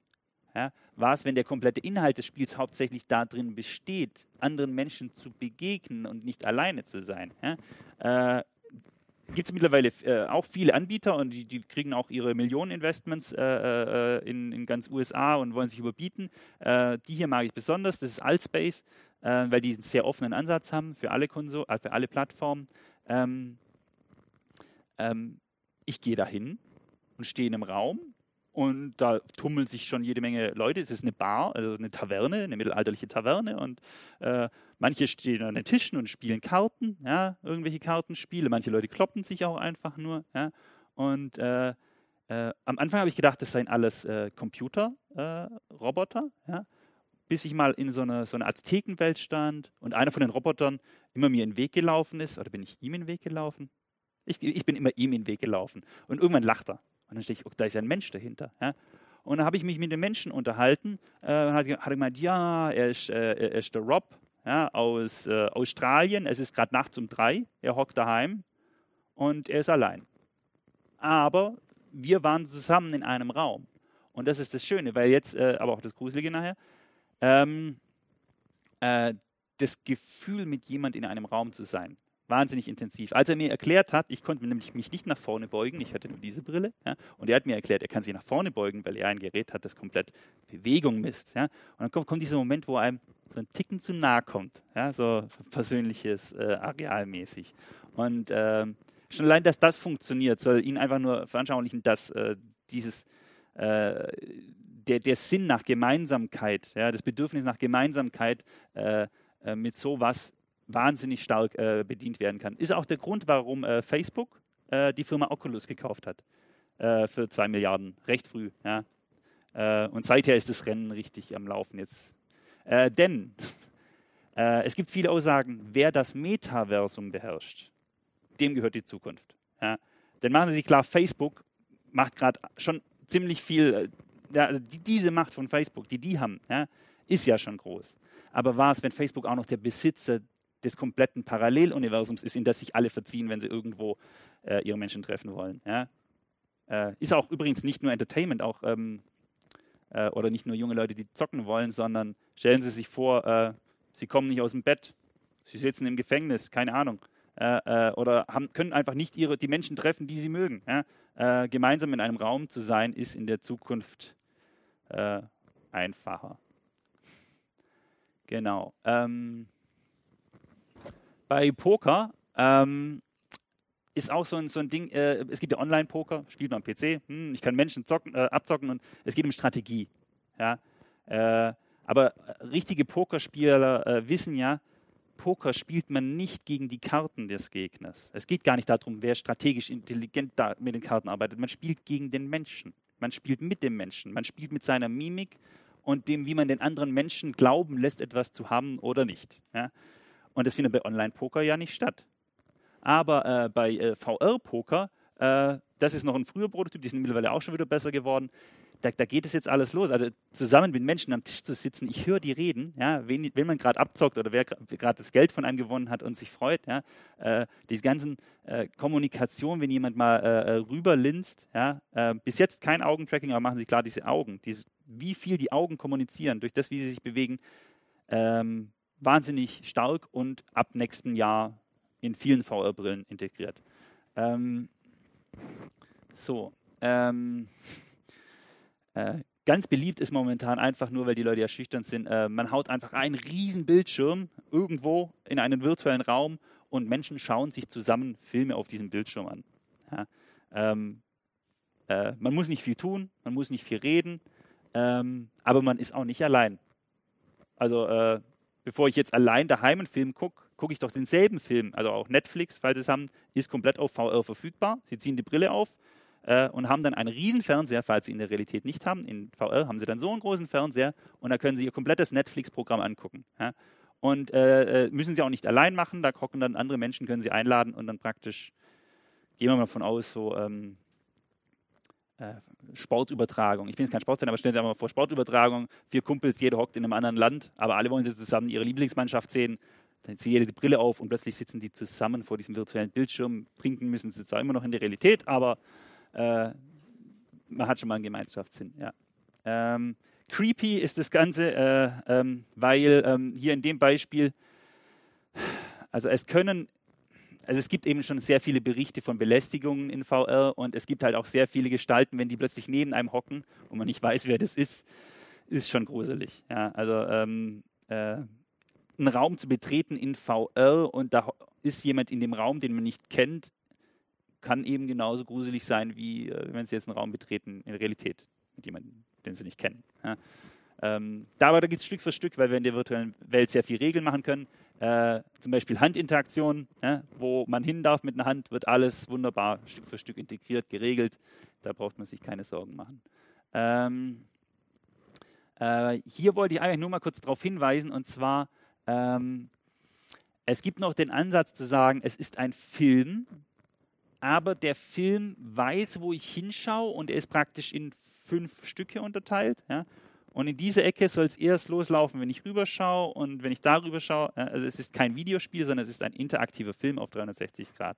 Ja, das wollte ich hier mit der Folie nur nochmal mich erinnern. Ähm, ach, da kommen wir jetzt. Ähm, andere, also jetzt weg vom Content, sondern zum, zum kom kompletten Kontext und Faktoren, die eine Rolle spielen äh, bei äh, Inhalten. Ähm, Bewegung super problematisch, äh, denn auch da resultiert sehr viel dieser, dieser Bewegungsübelkeit, ja, äh, weil man sich in der Realität einfach nicht bewegt. Also diese Ansätze mit diesen Laufbändern werden in der Zukunft nicht die Lösung sein. Kriege ich mal kurz eine Uhrzeit? Okay, gut, danke. Ähm, gut, passt. Ähm, genau, Faktor ähm, Besucherströme. Ja, also hier Beispiel, ähm, im Europapark gibt es Achterbahnen. Und diese Achterbahnen äh, haben die recht schnell bemerkt, äh, die werden viel lieber besucht, wenn die Gäste am Eingang von der Achterbahn eine VR-Brille bekommen, sich äh, äh, die Brille aufziehen und davon düsen und dann sehen die dieselbe Bewegung, die sie gerade in der Realität mit der Achterbahn machen, in einem virtuellen Raum. Nur im virtuellen Raum kann es passieren, dass die Schienen plötzlich wegbrechen. Das macht man in der Realität nicht so. Ist ein bisschen aufwendig. Aber es ist eine super Methode. Der Europapark ist einer der wenigen Player, also Macke äh, Vision äh, vom Europapark, der wenigen Player, die wirklich richtig viel Asche mit VR verdient, weil sie diese Technologie äh, in die ganze Welt verkaufen. Äh, ein, also eine Technologie, die eigentlich nur misst, äh, dass die Bewegungen in beiden Welten parallel ablaufen, in der Brille und in der Achterbahn. Ja. Ähm, äh, hier aber genau, und das war der Grund, warum ich damals, als ich zum ersten Mal davon gehört habe, Achterbahn in VR, habe ich gedacht, diese Besucherströme ja, zu handeln, das Reinigen der Brillen, ja, äh, äh Laden und so weiter, ich dachte, das, das, das wäre zu problematisch, dass die sich das trauen. Aber ähm, es, es, hat einfach jede Achterbahn hat eine komplette Station vorne dran. Ja. Es gibt auch einen Aufpreis, also man muss ein paar Euro mehr zahlen für jede Achterbahn. Äh, damit, somit dass nicht die Masse zu groß wird, ja, regeln sie da damit. Ja. Ja, ähm, einfach, dass man daran denkt, man kann einfach auch in der Brille immer nur einen Mensch unterbringen. Ja, oder man braucht einen Haufen Brillen. Ja. Wie viele Leute kann man gleichzeitig bespielen bei einer Attraktion? Ist immer ein wichtiger Faktor. Ähm, das Gender Swap ist ein, äh, naja, was heißt ein Faktor? Es ist einfach nur äh, das beste Experiment, was ich äh, je in VR gesehen habe. Äh, ich habe es leider nicht selber testen können, aber äh, der Aufbau ist wie folgt. Ähm, jeder hat eine Brille mit einer Kamera vorne dran. Ja? Und ähm, jetzt haben die äh, zwei Personen sich geeinigt auf ein, äh, ein Ritual, das sie durchführen, in welchem Rhythmus sie sich in welcher Geschwindigkeit über den Körper streichen. Ja? So, und natürlich sieht jeder das Bild vom anderen. Ja? Ähm, dadurch hat er, wenn er an sich hinunterschaut, ja, in genau derselben Bewegung, die auch sie im selben Moment vollführt, sieht er einen Frauenkörper und sie einen Männerkörper. Ja? Das Besondere ist nicht der visuelle Input, sondern dass eben der haptische Input der Berührung ja, auch synchron läuft von den Sinnen. Und das ist, ich habe das bei, bei anderen Experimenten mal gehabt, das ist, äh, ja, das ist nochmal eine andere Liga, ja, wenn, wenn, wenn wirklich äh, mehrere Sinne dann zusammenkommen. Äh, ich würde es gerne mal, ja, der Aufbau ist eigentlich nicht so schwierig. Das sollte man vielleicht mal nachbauen. Ähm, genau. Ähm, es gab groß in Überschriften immer, ja, VR, das wird die Empathiemaschine. Ja? Ähm, weiß nicht, das ist halt so ein amerikanisches Ding, um. Die, die, die, sie, sie übertreiben es ein bisschen, aber der Gedanke ist jetzt nicht falsch. Ähm, dadurch, dass ich vor Ort sein kann ja, und ein bisschen mehr Realität reinbekomme, ähm, kann ich emotional anders mitfühlen, wie ich es jetzt im, zum Beispiel bei Nachrichten tue. Deshalb ist das hier zum Beispiel ganz am Anfang auch schon entstanden. Das waren 360-Grad-Aufnahmen aus Syrien, äh, wo man mit Drohnen und 360-Grad-Kameras über zerbombte Städte fliegt. Ja. Ähm, ich meine, klar, auf 360 Grad sieht man natürlich mehr die Ausmaße. Ob das Empathie mehr erzeugt hat, ich weiß nicht. Ja. Ähm, aber es ist auf jeden Fall ein Bereich, der auch äh, äh, erforscht wird, ja, ob man äh, äh, eben dadurch gewisse Situationen äh, Menschen näher bringen kann. Ähm, falls Sie mal eine VR-Erfahrung bauen, denken Sie immer dran, es gibt nicht nur den, der spielt. Ja. Es gibt auch immer den, der gerade in der Schlange steht und auch spielen will. Ja. Ähm, deshalb er hier, ja, oder es, es gibt auch Presse, ne? Ja, und Presse, die Bericht erstattet. Ich weiß nicht, ob er so viel Freude hat. Verkauft wird hier Fliegen. Ja? Und äh, äh, er, er, fliegt, indem er, indem er, auf diesem Board mit diesen Mechaniken äh, äh Flügelbewegungen macht und er kriegt noch den Wind. Ja?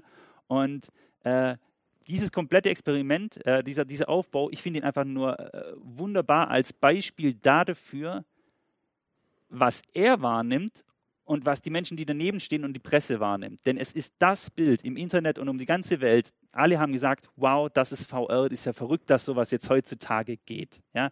alle haben darüber geredet, alle haben dieses Bild gezeigt und das ist ein tolles Beispiel. Aber ich glaube, seine Erfahrung hat nichts mit Fliegen zu tun. Ja? Denn der liegt hier mit vollem Gewicht auf seinem Bauch. Ja? Und das fühlt sich nicht wie Fliegen an. Aber einfach immer den Aspekt äh, des, des, was, wie, wie sieht es nach außen aus? Ja? Was ist an der, äh, wie, wie kommt es rüber, ist tatsächlich immer ein wichtiger Faktor, weil sonst äh, Berichterstattung im Netz und schöne Bilder sind immer wichtig. Ähm, ähm, Bogenschießen ist herrlich, weil hier ist einfach nur eine Bewegung, eine komplett authentische Bewegung, also komplett authentisch übersetzt in VR. Ja. Ich habe meine zwei Controller und hier ist alles da. Es fühlt sich genauso an wie in der Realität. Ich spanne, also ich habe den einen kontrollieren und er spannt sich, ja, und es war einfach nur durch ähm, die Geste, ja, die Geste und vor allem die, die Haptik ist perfekt in diesem Spiel übersetzt. Der kleine Vibrationsmotor in diesem in Controller, in dem Moment, wo ich spanne, der schafft es, zusammen mit dem Bild wirklich das Gefühl zu erzeugen, als ob hier Spannung entsteht. Also ich weiß nicht, ob man es glauben kann, aber jeder Mensch, der zum ersten Mal einen virtuellen Bogen spannt, äh, muss lachen, weil er immer das Gefühl hat von wegen, irgendwas zieht doch die Hände zusammen. Ne? Also irgendwie ist da Spannung dazwischen, weil nur diese kleine Vibration in dem Motor und dieses Bild zusammen das erzeugen kann. Ja? Äh, von dem her auf Messen immer der Renner. Ja? Ähm, ganz großer Faktor. Natürlich, ich finde es ein bisschen langweilig, aber ähm, ist natürlich äh, hier auch wichtig zu erwähnen, äh, es gibt ganz großen Nutzen in der Industrie und im Verkauf. Und äh, Audi hat jetzt gerade angefangen, alle ihre Verkaufshäuser, was heißt alle, also sie fangen einfach an, in die Verkaufshäuser VR-Brillen zu stellen. Ähm, hauptsächlich deshalb, weil es cool ist, aber auch äh, wegen dem Mehrwert, ein Auto das noch nicht da ist, zu konfigurieren. Ja? Also in Farbe und Sitze und so weiter und trotzdem schon das Gefühl zu haben, ja, es ist da, das ist meins, das ist nicht nur ein Bild, sondern das ist da als Objekt. Ja? Äh, dass das einfach einen Mehrwert für, für den Verkauf erzeugt. Ja?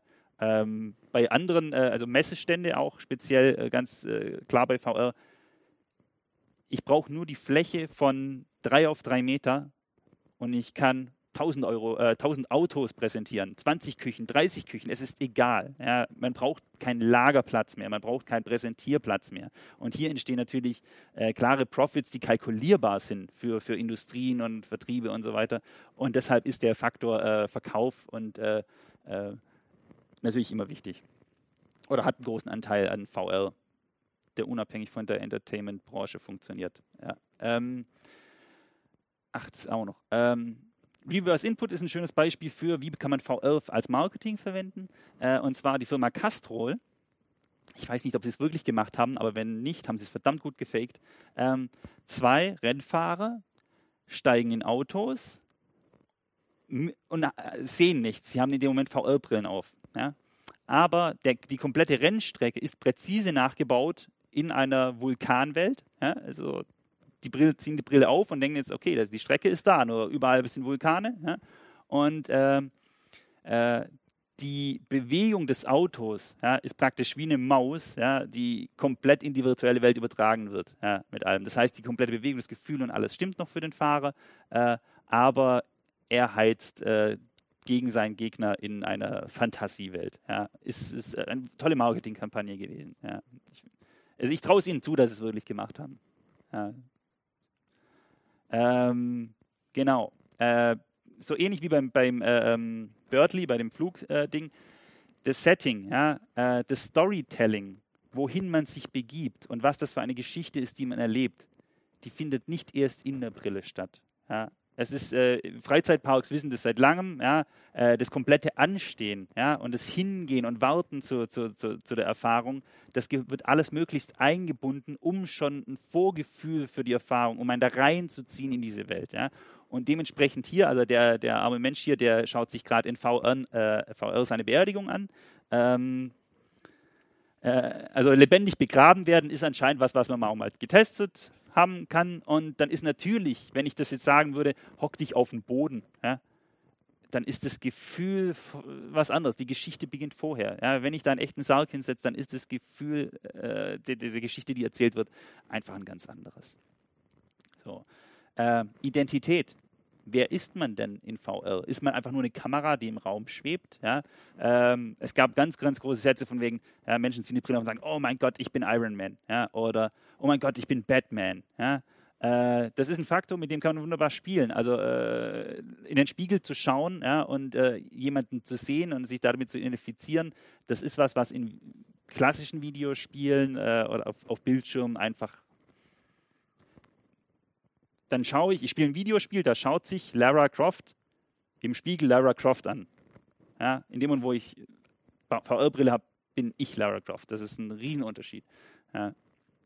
Ähm, kann man schön mitspielen. Ähm, hier haben wir einmal versucht, äh, ein wunderbares Experiment, äh, VR-Brillen am Theater. Ja?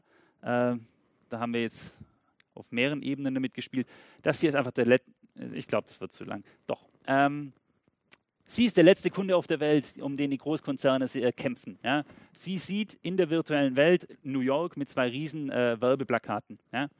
Und äh, hier, während sie in New York steht, ja, mit Werbeplakat links und Werbeplakat rechts, hocken wir hier im Publikum ja, und äh, das Publikum wurde transformiert zu der Werbeagentur, die nun beauftragt ist, den letzten Kunden der Welt zu werben. Ja.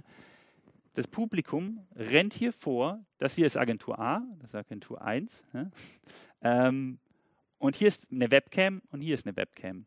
Und jetzt ging es darum, live vor Ort im, im Theater, wahnsinnig schnell, äh, also man wurde einfach hier, wurde getrennt in Agentur 1, äh, ähm, kreativ diesen Kunden zu werben und indem man hier Inhalte auf den Tisch gelegt hat, ja, sind sie sofort hier Livestream auf dem, äh, äh, auf dem Riesenbillboard erschienen und dadurch musste der Kunde sich dann eben entscheiden, ich finde die Idee besser oder das ist das Marketing, das mich anspricht.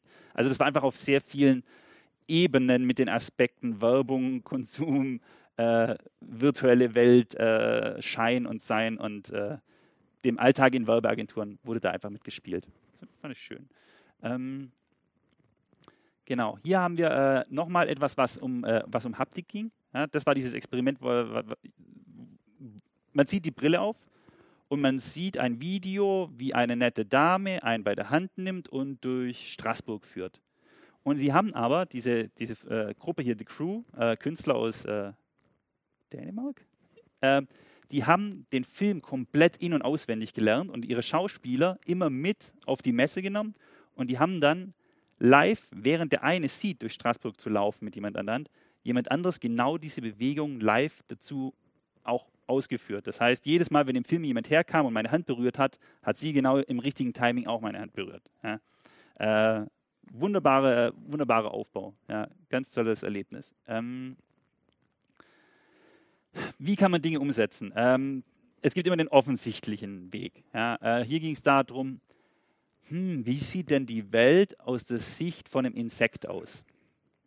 Und äh, äh die, die Entwickler hier haben gesagt, okay, wir machen einfach 360-Grad-Filme aus der Sicht von äh, einem Insekt.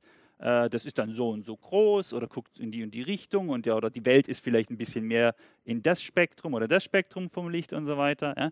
Und äh, das war, ich finde es super. Also auch, auch toll, das mit den Helmen, ist ja herrlich. Ja? Ähm, aber es gibt noch einen besseren Weg. Das ist der Out-of-the-Box-Thinking-Weg, die Sicht eines Insekts umzusetzen. Und zwar haben die auch einfach, hier ist eine Webcam und hier ist eine Webcam. Und das sind Magnete. Ja, und er kann das hier auf dem kompletten magnetischen Helm verschieben. Das heißt, meine Augen ja, nehmen zwei verschiedene Kameras wahr, die ich im Raum verschieben kann. Ich meine, okay, da kann einem auch schlecht werden, ja, äh, aber äh, so, wie sieht ein Pferd die Welt oder ein Fisch oder ein Reh und so weiter. Und dann kann man einfach jeweils da die Augen anbringen und das ist wesentlich näher dran ja, äh, als der erste Aufbau. Ja, oder finde ich wesentlich experimenteller und äh, spannender. Ähm, äh, ja, allgemein kann man auch einfach nur, äh, ich weiß nicht, ob das funktioniert, ob da jetzt wirklich Displays drin sind, aber es ist einfach ein Statement. Ja, das ist einfach, das, das sagt einfach was. Also man kann VR einfach als Thema verwenden. Ist auch immer gut. Ja. Ähm, ich weiß nicht, ob das Leben von dem Huhn da drin jetzt besser ist, aber hoffen wir es mal. Ähm, genau. Ähm, bestimmte Faktoren ja, äh, in Bezug auf äh, Wahrnehmung und Psychologie. Ähm, es gibt ähm, Tests äh, über das Essen von Keksen äh, im realen Raum und dann im virtuellen Raum. Und im virtuellen Raum können wir die Größe des Kekses größer darstellen, als der Keks in Wirklichkeit ist. Und äh, das Auge hat immer recht. Ähm, man ist satter. Man kann tatsächlich äh, virtuelle Kekse machen satter. Ja, ich glaube, das kann man sagen. Ja. Ähm, mit sowas kann man spielen. Ja. Äh, Finde find ich super spannend. Ja. Äh, also ob das jetzt von der Wahrnehmung her, ob ich da jetzt Spaghetti esse und Würmer sehe oder so, wie es auf den Kindergeburtstagen oder so ist, würde ich gerne mehr mitmachen. Ja. Äh, einfach nur im Hinterkopf haben, Auge hat immer recht. Genau. Ähm, was sehr viele Leute auch immer gleich gesagt haben, ich, äh, was auch geht, ist, ähm, kann ich mich selber aus der äh, äh, Third-Person-Perspektive, weil bei Videospielen läuft man ja immer, jemandem hinterher läuft die Kamera immer so, ja, geht das auch? Und ähm, also er sieht sich praktisch von hinter ihm schwebend. Also wenn, und wenn er lang genug da reinguckt, ja, ähm, Sie kennen diese Brillen, hatten wir damals im Unterricht, die zieht man auf und die ist, wo alles verspiegelt wird. Also oben ist unten. Und äh, ich weiß nicht, wie lang die Adaptionszeit ist, aber irgendwann gleicht unser Gehirn das aus. Ja, ab einer gewissen Zeit, selbst wenn wir alles falsch rum wahrnehmen, unser Gehirn korrigiert das nach einer gewissen Zeit. So. Und dieser Prozess äh, kann natürlich auch in VR stark genutzt werden. Also wenn der lange genug so rumläuft und da oben ist seine, seine Sicht und er sieht davon, dann hat er eine außerkörperliche Wahrnehmung. Dann hat er das Gefühl, sein Körper ist nicht da, sondern woanders. Ja? Und da gibt es auch schon lange Experimente in Bezug auf ähm, wenn wir jetzt davon ausgehen, hier in der Ecke steht jemand, ja, wir gucken einfach nur äh, diese Person in der Ecke stehend an und jetzt sehen wir, wie, wie der immer so ein bisschen in einem gewissen Rhythmus in die Seite gepiekst wird. Ja, wir können es genau sehen.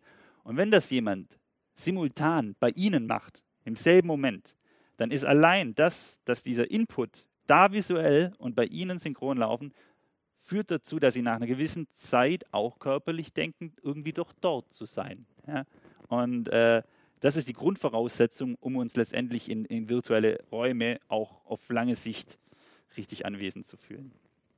Ja, ähm, kennen Sie die, die Rubber Hand? So ein Experiment, wo man ja, ja, ja also es wird eine Hand äh, äh, aus Gummi auf dem Tisch platziert und die reale Hand wird unterm Tisch platziert und jetzt äh, piekst man praktisch äh, im richtigen Rhythmus hier vorne die Spitzen an. Ja? Äh, also man sieht die Gummihand, wie sie angepiekst wird und im selben Moment auch unterm Tisch.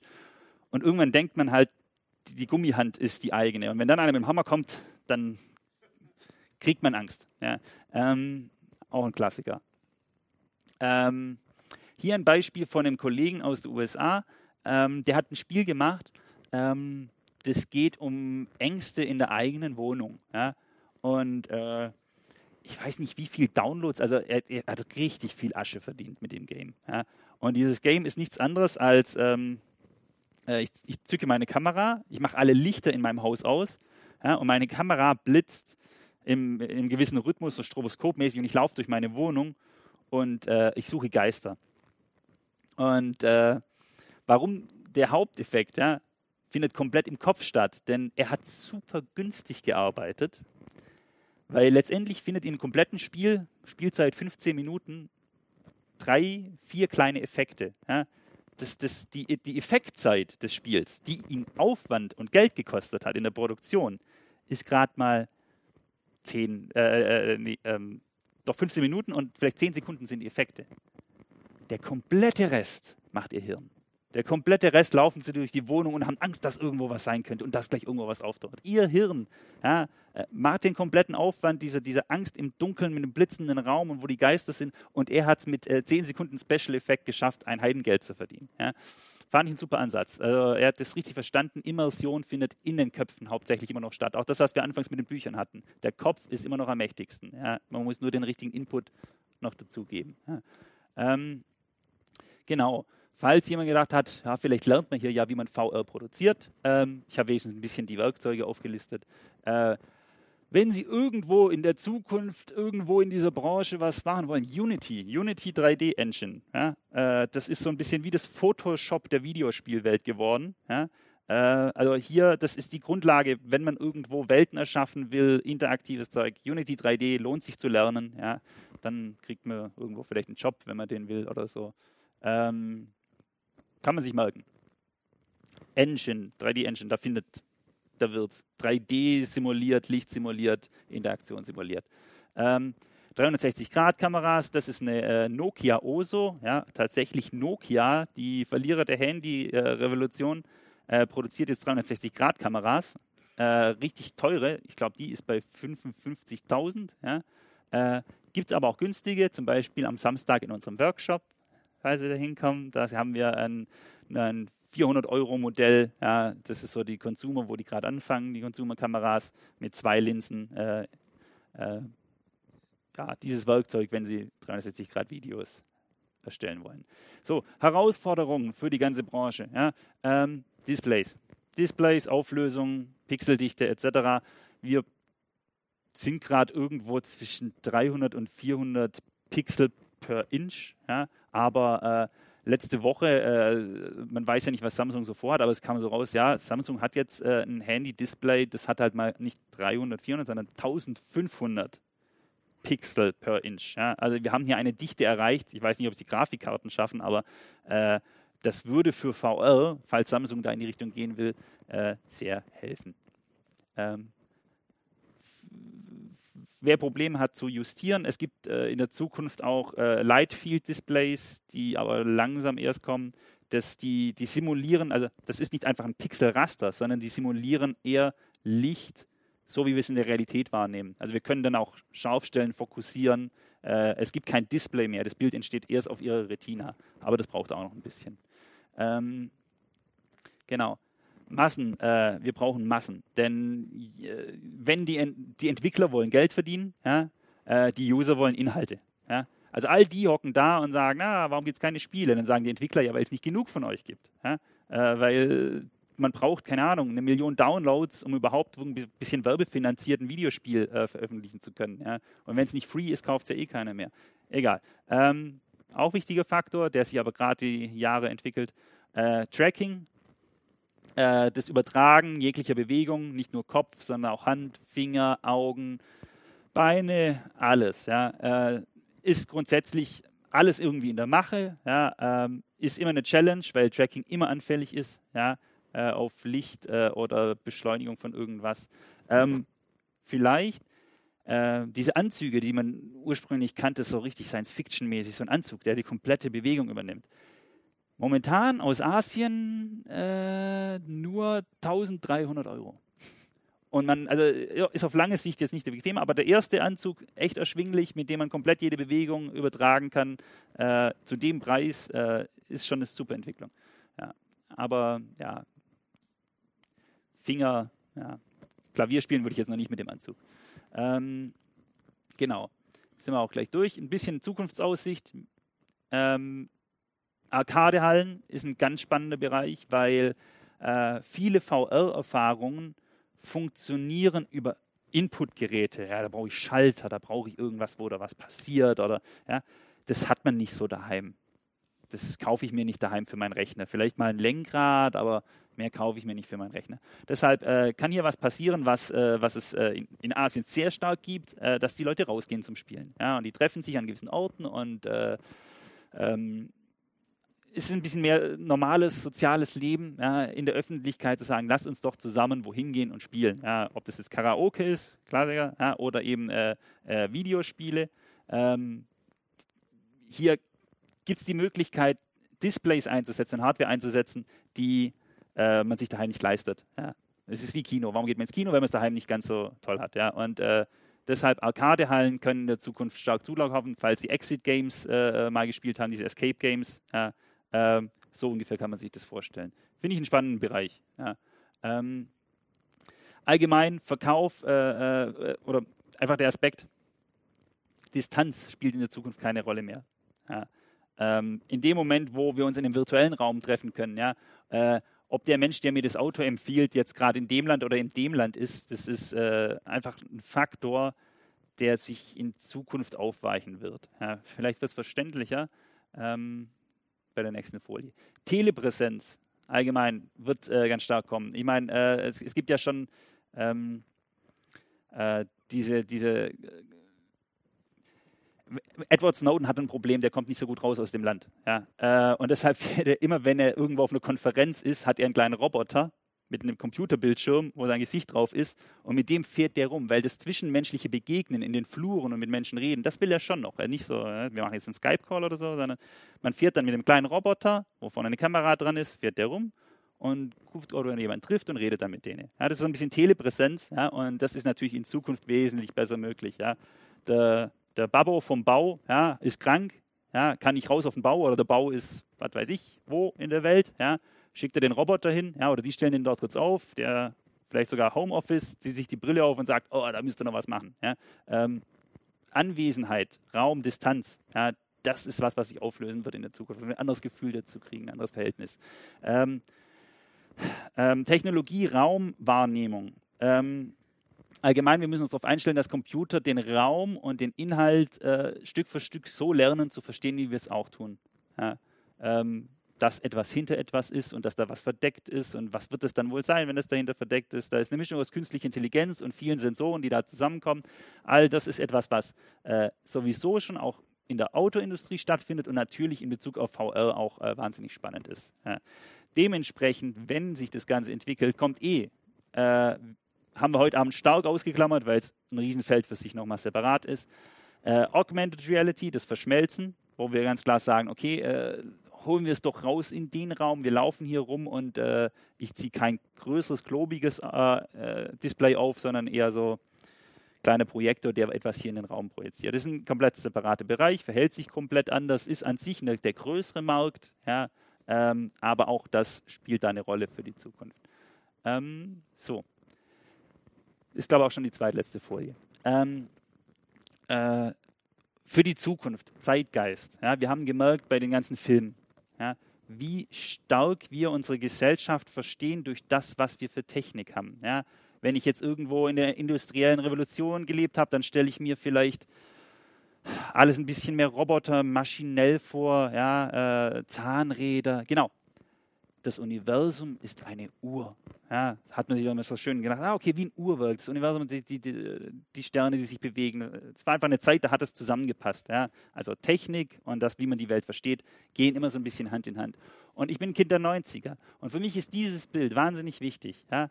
Denn ich weiß, bevor es das Internet gab, war man immer an einem Ort. Und jetzt hier umspannt sich der Geist der Menschen wir alle, die Netzwerke, wir umspannen uns um die ganze Welt. Und das ist ein, ein, ein, Gefühl, ein gesellschaftliches Gefühl, das es vorher nicht gab. Unser Selbstverständnis von uns als Gesellschaft wurde durch dieses Phänomen, durch dieses Bild und wie wir vernetzt sind, wahnsinnig stark geprägt. So, jetzt ist das Ding, äh, wie verhält sich das dann in der Zukunft? Ja, auch alles, was wir vorher gehört haben, wo, wo es richtig verrückt hingehen kann mit äh, vielleicht Simulationen, in denen wir uns aufhalten. Ähm, es kann gut sein, dass die Wahrnehmung von Realität ähm, ein bisschen weniger objektorientiert wird, einfach mehr informationsorientiert. Ja. Das ähm, stellen Sie sich einfach vor, ja, unser Verständnis momentan, wir denken an Atome. Wir denken, ja, die Welt irgendwo im Kern, da ist was Hartes. Ja das ist Quatsch. Was soll man denn da draufhauen? Oder wie, wie oft soll ich das denn teilen, bis da alles, was wir wahrnehmen, ist Information oder Verhältnis oder Input? Ja, oder irgendein Signal. Ja. Selbst äh, das, was wir an Atomen messen, das sind einfach nur Signale, aber wir haben niemals irgendwas Hartes, ja, Massives. Und deshalb, in dem Moment, wo unsere Gesellschaft mehr in virtuelle Räume geht, wir mehr äh, Gefühl bekommen für Informationsverarbeitung und Simulation, wir vielleicht auch unsere Realität nicht mehr ganz so statisch atombasiert uns vorstellen, sondern vielmehr eine Welt der Information. Ja? Und das allein ist äh, als gesellschaftliche Auswirkung, ähm, schätze ich mal, äh, wahnsinnig enorm und auch äh, relevant auf das Phänomen. Das wollte ich noch gesagt haben. Ja.